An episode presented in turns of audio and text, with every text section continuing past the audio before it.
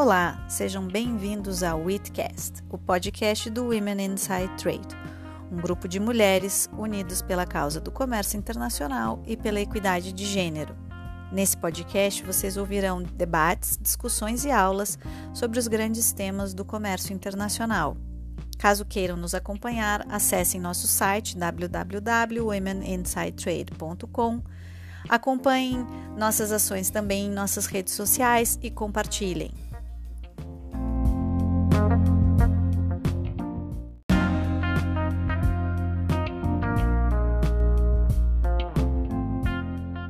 Nesse episódio do Weekcast, nós vamos falar sobre a recente decisão do último dia 25 de janeiro de 2022 da Organização para a Cooperação e Desenvolvimento Econômico, OCDE, de formalmente convidar o Brasil a participar do processo de acessão à organização. Foi uma decisão unânime feita pelos 38 países membros da OCDE e quem vai contar como foi esse processo é a diplomata de carreira Daniela Ruda Benjamin, ela que esteve junto com o embaixador Carlos Márcio Cozendei à frente das negociações feitas pelo Brasil e que culminaram na decisão do último dia 25 de janeiro.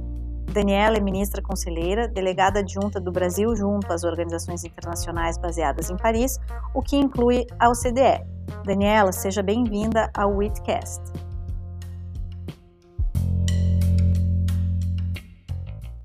Boa tarde, Marina. É um prazer estar aqui com vocês, uh, conversando com as WITs. É sempre, é sempre uma boa oportunidade, uh, enfim, tro trocar ideias com, com esse grupo que é sempre super dinâmico, sempre está trazendo à tona temas e tópicos de, de interesse para a economia, para o comércio do Brasil. E, sobretudo, é um prazer estar aqui nesse momento, né, com a decisão a, a tomada finalmente ontem pelo Conselho da OCDE que reúne os representantes permanentes dos 38 países membros aqui, que tem bem discutindo já há algum tempo alternativas para ampliação da organização e ontem finalmente, é, enfim, chegaram a um acordo de dar início ao processo de acessão a, aos seis candidatos é, que, é, que já que haviam apresentados, uh, manifestado interesse uh, na, em tornar-se membro da, da organização. Como foi dito dito, é, enfim, acho que na última oportunidade que nós conversamos com vocês, então são seis candidatos, né? Haviam seis candidatos, além do Brasil, você tinha Argentina e Peru uh, da América Latina, Croácia, Bulgária e Romênia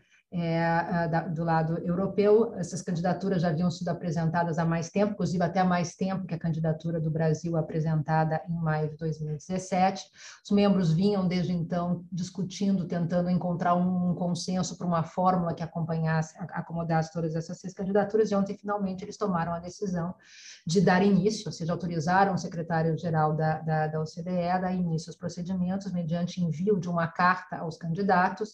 uh, reiterando os valores e os princípios uh, da OCDE e, basicamente, os critérios que os candidatos é, devem, devem atender durante esse processo. E, enfim, a ideia agora é que os candidatos, então, apresentem, enfim, confirmem seu, seu interesse, que o Brasil já fez ontem mesmo, é, enfim, já que é, era uma, uma, enfim, uma decisão que já, já vínhamos esperando há bastante tempo, e a partir de agora, então, você vai começar efetivamente o processo uh, de preparação para a sessão, que consiste uh, num grande exame de políticas públicas uh, em diferentes áreas, cobrindo os, os, os 30 comitês principais da OCDE. Como e em que ritmo esse exame vai ser feito, agora terá que ser discutido pelos membros, é o segundo momento dessa etapa, que é a preparação do roteiro de acessão de cada um dos, seus, dos seis candidatos. Uma vez isso definido, o Brasil, então, começaria efetivamente esse processo de exame.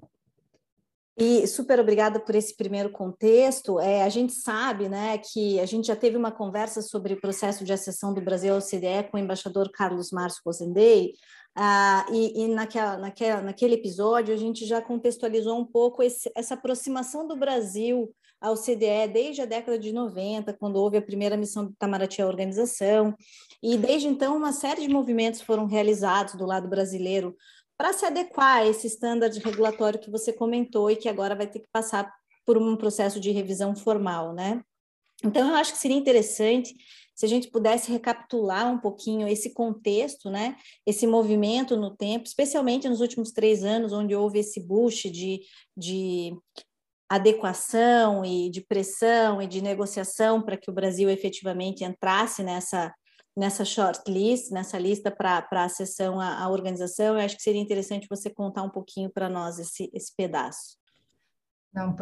de fato, é uma aproximação progressiva que foi aumentando, inclusive à medida que ficou evidente para as autoridades e técnicos brasileiros que havia muito valor nessa aproximação técnica pela forma de funcionamento eh, da OCDE. Ou de 91, como, enfim, você acaba de comentar, teve essa primeira missão oficial, que foi uma missão um pouco para conhecer o funcionamento da OCDE, para identificar áreas de interesse comum, que resultou anos mais tarde, eh, já em 94, na primeira participação formal do Brasil em um órgão da OCDE, que foi o Comitê de Aço, e, enfim, acho que é importante que essa aproximação ao longo do tempo, ela se deu, se traduziu tanto uh, no que se refere à adesão a instrumentos, que eu comentaria um pouco mais tarde, mas também em relação ao adensamento da participação nos diferentes comitês. De 94, então, começa com o Comitê de Aço, hoje nós chegamos a mais de 30 comitês, sendo que efetivamente, se você olhar os gráficos, depois, se você quiser, eu posso,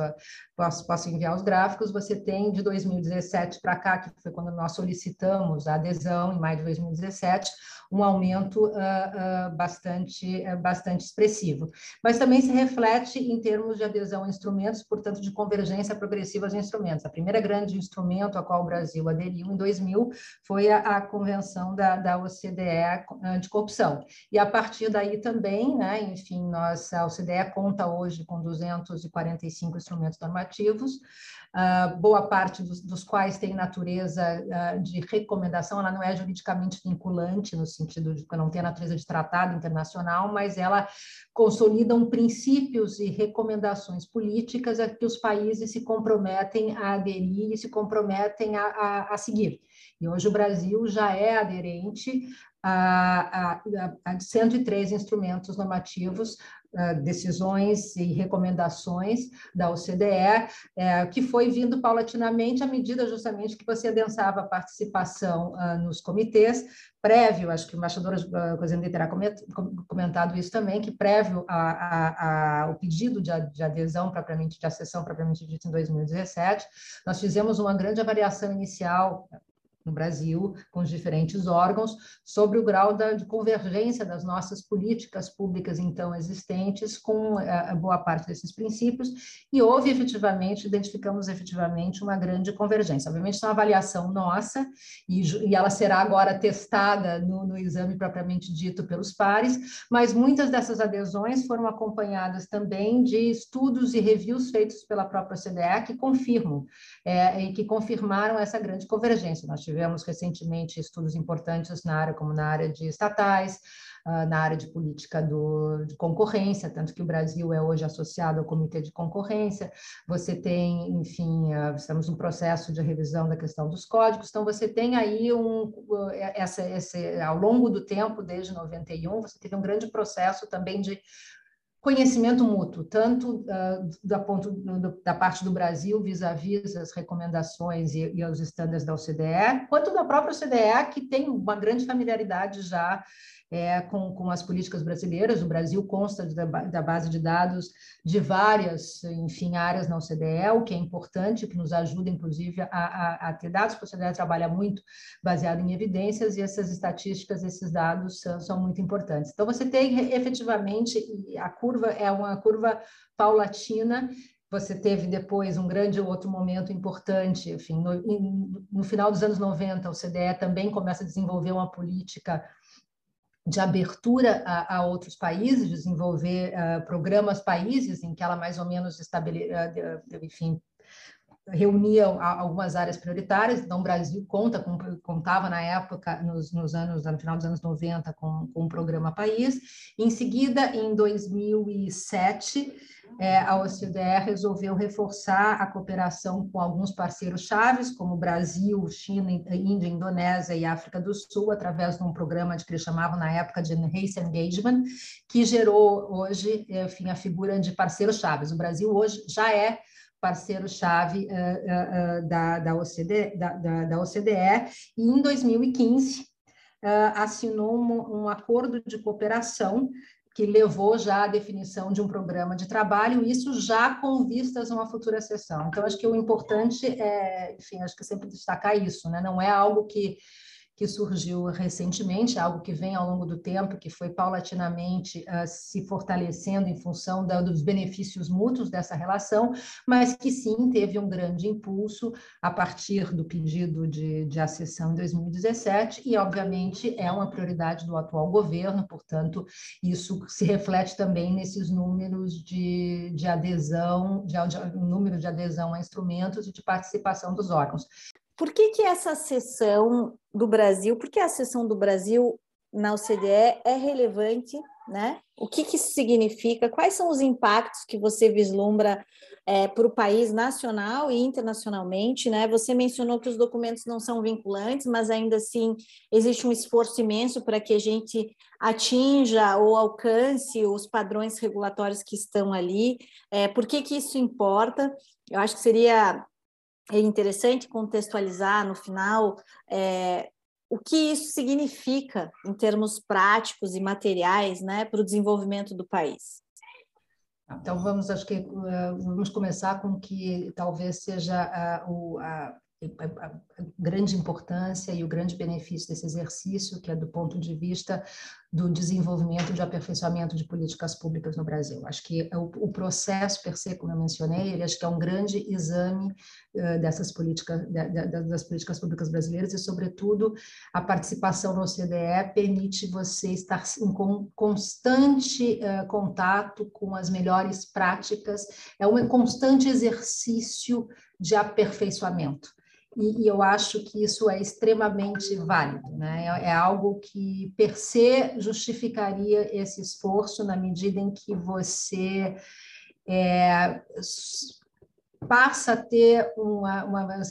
ter, acesso a uma avaliação constante das, das, das suas políticas e um esforço de, de, de melhora constante. A OCDE hoje reúne 38 países com diferentes, digamos, uh, uh, com diferentes características, com diferentes, inclusive, orientações uh, políticas, mas que tem em conjunto, acho que tem em comum esse compromisso com o aperfeiçoamento constante das respectivas públicas em benefício do desenvolvimento e do bem-estar bem da população e do crescimento econômico. E eu acho que isso é um objetivo perene uh, do Brasil e, e talvez este seja um dos principais ganhos é, dessa participação no CDE. Enfim, os quatro anos que eu acompanhei aqui, uh, uh, enfim, os diferentes comitês, é, é, ina, é, é inacreditável, a, a, enfim, surpreendente o conjunto de dados que a OCDE tem, o conjunto de evidências que ela reúne. É, é, uma, é uma organização que está sempre, enfim, pensando à, à frente, então, portanto, tem muitos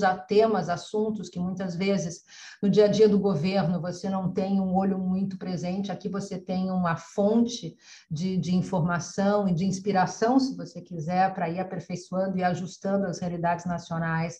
é, questões importantes como integridade, inteligência artificial, enfim, digitalização, é, tendências econômicas, enfim, tem, tem, enfim, tem um, digamos, um leque de, de, de, de é uma grande base de dados, é uma grande base de evidências, é, tem especialistas nas mais diferentes áreas que, no fundo, funcionam, que podem funcionar como um, um, um reforço importante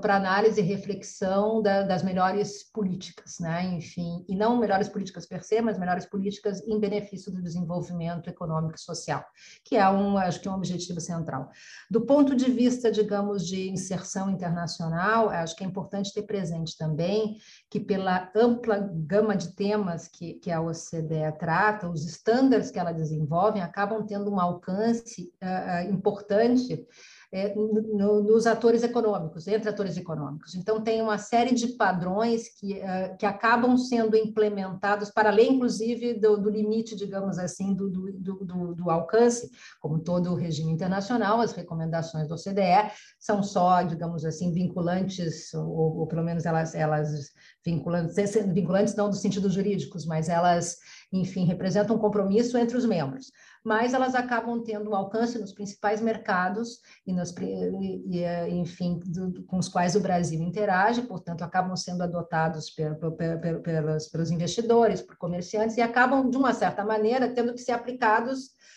ao país mesmo. Então, no fundo, você participar do OCDE, porque como, como associado, como key partner, eu posso participar dos debates, eu posso me beneficiar de todos esses dados, é verdade. Há, há quem diga, inclusive, que é, talvez fosse até mais, digamos assim, benéfico você só se beneficiar dos dados e não participar propriamente dito, ou não se engajar mais, mais frequentemente. Só que como, como parceiro, você não tem poder decisório você não participa do consenso, você é até ouvido, porque afinal de contas o Brasil é um ator importante, você pode tecnicamente aportar, mas você não, não participa do, do processo decisório de estándares e de normas, de princípios que acabam tendo um alcance muito grande, que acabam nos beneficiando enfim, não é, é, não é por outra, por exemplo, voltando um pouco ao ponto do, do, do, valor técnico da OCDE, não é, não, é, não é por acaso que ela é hoje, ela é uma parceira importante do G20, uma parceira importante do G7, porque ela fornece dados, fornece evidências, fornece estudos. Então, ela tem um alcance uh, muito grande e é um, para um país como o Brasil, que tem inserção em vários, em vários cenários internacionais, que tem interesses em múltiplos países, é, portanto, importante uh, que você uh, participe, tenha poder decisório na formação desses, dessas recomendações, de modos que elas passem a refletir também os teus interesses, ou seja, hoje,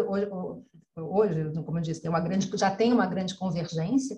uh, entre as políticas brasileiras e não, mas a verdade é que você não participou da elaboração de boa parte desse, dessas decisões, e a partir de agora, a partir do momento em que o Brasil uh, efetivamente uh, tornar-se membro pleno da OCDE, você estará participando dessas recomendações desde a sua gestação, desde o processo de formação de consenso e de, de orientações. Eu acho que isso é algo que tem um valor que, que, que, que é muito importante, ou seja, que seria o valor agregado à, à situação atual de, de Partner, que, que como Partner no Brasil já tem acesso a vários dos dados, está nos bancos de dados, mas o grande diferencial é esse. Eu, eu vou dar um exemplo concreto que, que eu acho que é, que é importante ter presente, que, por exemplo, são as diretrizes da OCDE para multinacionais e os princípios de responsabilidade uh, corporativa que, que é algo que, enfim, vem sendo adotado como referência por todas as empresas. Enfim, Brasil é parte, já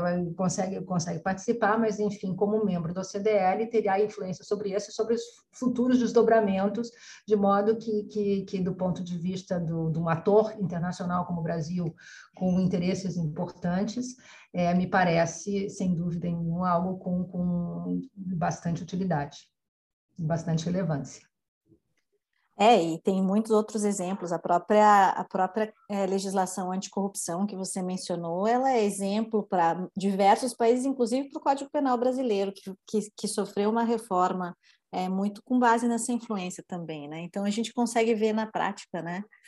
Não, outro exemplo, por exemplo, é toda a discussão agora sobre investimentos sustentáveis, green bonds, e como é que você harmoniza a taxonomia. São todas discussões que estão sendo feitas na OCDE, e não necessariamente, isso é importante eh, também ressaltar, não necessariamente por, por, até por iniciativa dos membros, são os próprios investidores institucionais que têm uh, insistido na importância de uma maior harmonização e acabam recorrendo à OCDE porque ela tem base de dados, porque ela tem solidez técnica. Então, enfim, e, e como esse, como você disse, tem vários exemplos eh, que per se, enfim, fazem com que uma aproximação com a OCDE é, seja, eh, seja importante para o desenvolvimento do país, mas também para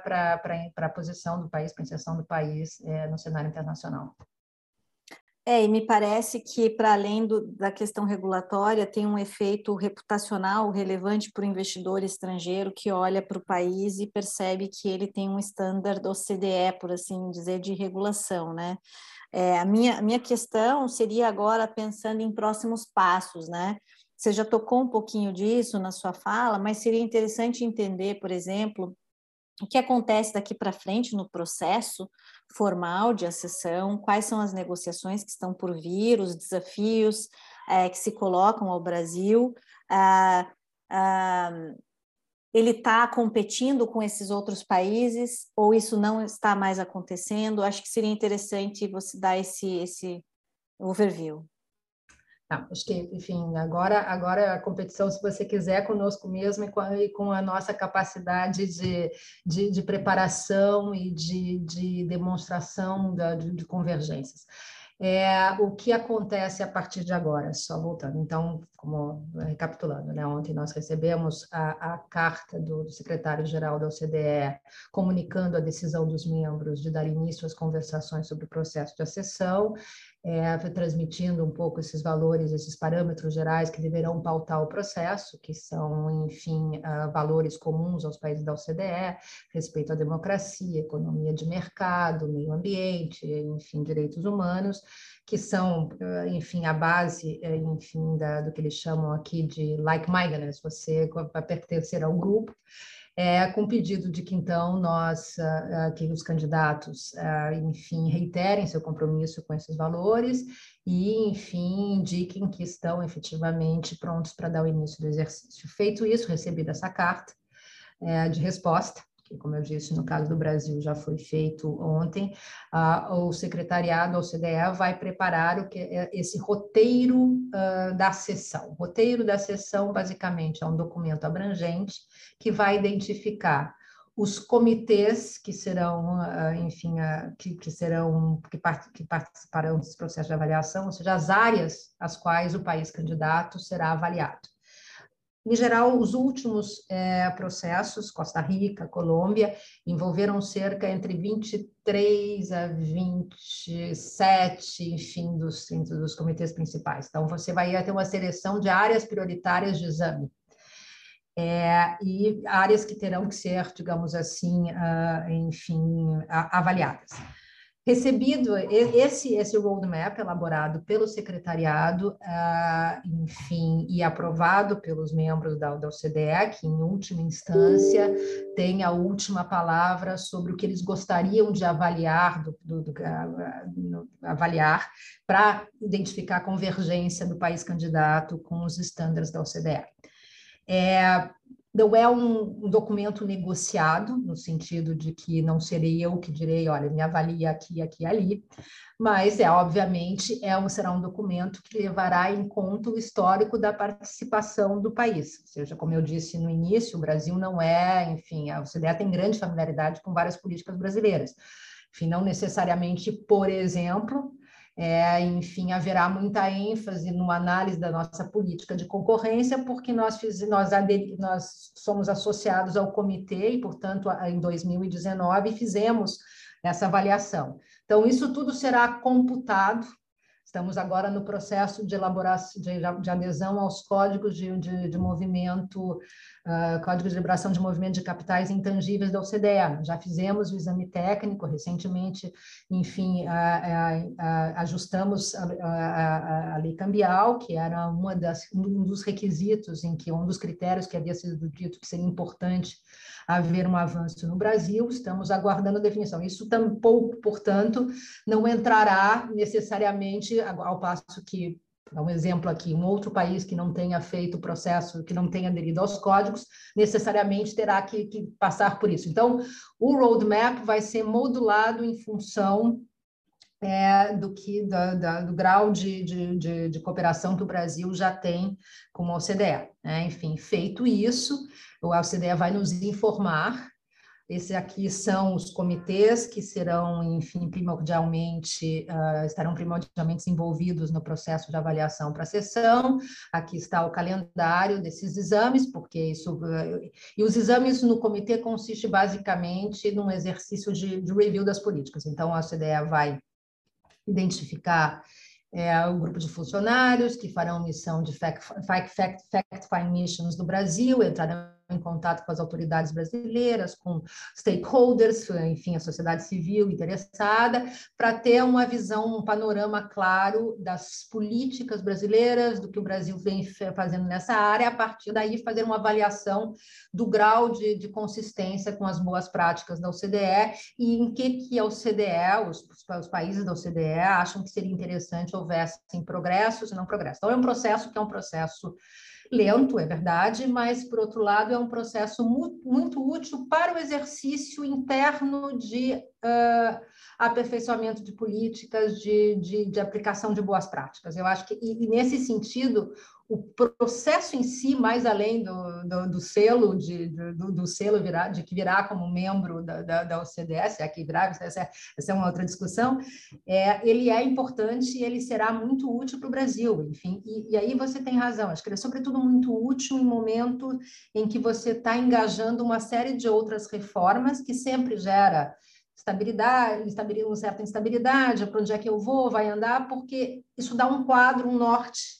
de onde você está querendo chegar, com ritmos diferentes, com maneiras diferentes, porque é isso. Então, você vai passar esse exame em cada um dos comitês que forem identificados, portanto, em cada uma das áreas, em cada, enfim, a OCDE aí tem várias, e, e isso depois vai virar o que a gente chama de, de, de, de do, do dossiê, que é o, enfim, a, que vai dar a, as pautas da, da, nossa, da nossa adesão. Então, é um processo que vai ter a sua seu ritmo, né? Enfim, que vai variar também em função do que do que seja definido no roadmap. Antes de iniciar o processo, o Brasil, obviamente, vai ter uma oportunidade de comentar esse roadmap, que eles chamam de assinatura, que é uma apresentação de um memorando inicial, em que o país, enfim, aponta, olha, nessa, nessa outra área que você disse que eu, não, que eu tenho que fazer isso, eu já fiz aquilo, enfim, você aí tem o que seria a nossa, a nossa visão de como nós vemos, de como, de como nós vamos nos engajar nesse processo, e a partir daí esse exame continua, portanto, ele vai envolver grande número de, de, de, de órgãos, grande número de, de pessoas, é um, é, um, é um exercício que vai ser bastante abrangente, mas por isso mesmo bastante útil. Em seguida, completado todo esse processo, aí você teria finalmente a, a assinatura do, do, tratado de adesão, que aí sim tem a natureza de tratado internacional, é, que terá que ser, enfim, submetido à aprovação legislativa. Tem um timing para esse processo, mais ou menos, não? Não tem um timing pré-definido, porque, como eu disse, depende um pouco do, da, do ritmo e da capacidade de, de, de quão, quão rápido fluirá ou não esse exame. Nos os últimos processos de acessão, os processos de acessão recentes, você tem Colômbia, Costa Rica, enfim, e acho que, os, acho que Letônia, Letônia, que foram um dos últimos, variaram entre dois a cinco anos, como se dois anos mais rápido foi, os países europeus, que vinham também de um processo de convergência com a União Europeia, que já adota vários dos padrões da OCDE, então por aí foi um processo mais rápido, e acho que Colômbia, foi, a Colômbia foi cinco, foram cinco anos que aí depende muito da capacidade de reação, né? Capacidade, se você, quanto tempo você demora por exemplo, para adotar uma eventual legislação que tenha sido considerada necessária. Alguns países, por exemplo, quando começaram o processo de acessão, não tinham a lei anticorrupção, não tinham, não eram, não eram aderentes à convenção de anticorrupção, que o Brasil já é. Então, isso, em geral, leva tempo. Então, depende, depende muito do, do, do, do, estado em que você começa. E aí, nesse ponto, o Brasil sim leva uma vantagem, porque nesses últimos quatro anos, é, nós, digamos assim, não ficamos uh, inativos esperando o convite. Nós adensamos, a gente adensou muito nossa relação com a CDE, via aumento de participação nos fóruns, via adesão a instrumentos, inclusive instrumentos que historicamente são considerados complicados né, durante o processo de acessão, como é o caso dos códigos, e mas também com realização de vários reviews. Hoje tem, acho que tem uns 15 estudos que o CDE está fazendo, vem fazendo sobre o Brasil, uh, na área de, de, enfim, na área de águas. É, recentemente tivemos ainda, enfim, mesmo, mesmo na área ambiental, que, que é uma área que, que, que, obviamente tem suscitado preocupação. Nós concluímos recentemente um projeto com o OCDE financiado pelo Prosperity Fund da, da, do Reino Unido, com uma avaliação do aqui, da, do, do, acervo normativo da OCDE, na área ambiental vis-à-vis -vis as políticas brasileiras, e aí também foi, foi, teve um grau de, de convergência razoável, tem claramente problemas, desafios de implementação que terão que ser vistos também uh, durante a sessão, e isso é, é, é enfim, é um caso, mas tem já um grande manancial de, de, de digamos assim, um, uma grande base de, de adesões e uma grande base de participação que tende a facilitar ou acelerar o ritmo de, desse processo. Mas, outra vez, é, tudo depende, tem, enfim, nem, o, o, exame não é o exame não é só, digamos assim, limitado a, a, a, compatibilidade com os standards. Você tem todo, por exemplo, se você pegar o Comitê de Comércio, que certamente será será uma área que, que nós que, que, é avaliada porque todos os países são avaliados. O CDE ela não tem muitas regras de comércio porque na divisão de trabalho, se você quiser, é o, compete ao MC as negociações de princípios, mas a OCDE ela fornece uma série de inputs, dados, a parte toda a parte de subsídios, enfim, muitos dados vêm daqui. Então, o exame no, no Comitê de Comércio não é um exame uh, que tenha como parâmetro normas e instrumentos. É um, é um exame que tem, uh, enfim, uma análise mais ampla sobre rumos, alcances, abertura comercial, enfim. Então, é, aí é difícil você ter um, um, um parâmetro claro de tempo. Não, mas é, é, é, interessante ter uma, esse overview que você deu, até para entender o esforço que o Brasil já fez em todo esse tempo prévio de tentar colocar um monte de regulação aí é, em ordem ou seguindo um determinado standard, né? Então, acho que foi muito elucidativo poder entender um pouco como foi todo esse processo, é, especialmente vindo da fonte, né? Você, como delegada adjunta, é, frente ao CDE, teve oportunidade de ver toda essa negociação. Para nós é um prazer aqui na Women Inside Trade poder contar da fonte, assim, com esse tipo de, de informação. Essa entrevista aqui foi super super rica. Eu só tenho a agradecer, Daniela Benjamin, por, por participar e poder contar um pouquinho desse, desse universo que você vivenciou aí e parabenizar pelo trabalho, porque acho que é uma conquista aí para o Brasil é, esse passo que aconteceu agora no dia 25 de janeiro. Eu é que agradeço a oportunidade, acho que esse processo uh, ele só será, ele será válido de verdade se ele for o mais abrangente, inclusive possível. É um esforço não só de governo, mas acho que é um esforço de, de toda a sociedade, de querer justamente, enfim, a, a avançar nesse, né, no, no, aperfeiçoamento contínuo de políticas públicas. Acho que isso é um esforço que beneficia a todos e, portanto, deve envolver todos. Acho que vai haver desafios e preocupações que são legítimas de diferentes setores sobre o que isso implica, o que não implica, e parte da nossa função aqui também é essa, de estar aberto a esse diálogo, contem que contem conosco sempre que vocês precisarem. Será, como eu disse, um processo que vai tomar seu tempo, que, que vai exigir muita reflexão e envolvimento, então é sempre importante esse canal.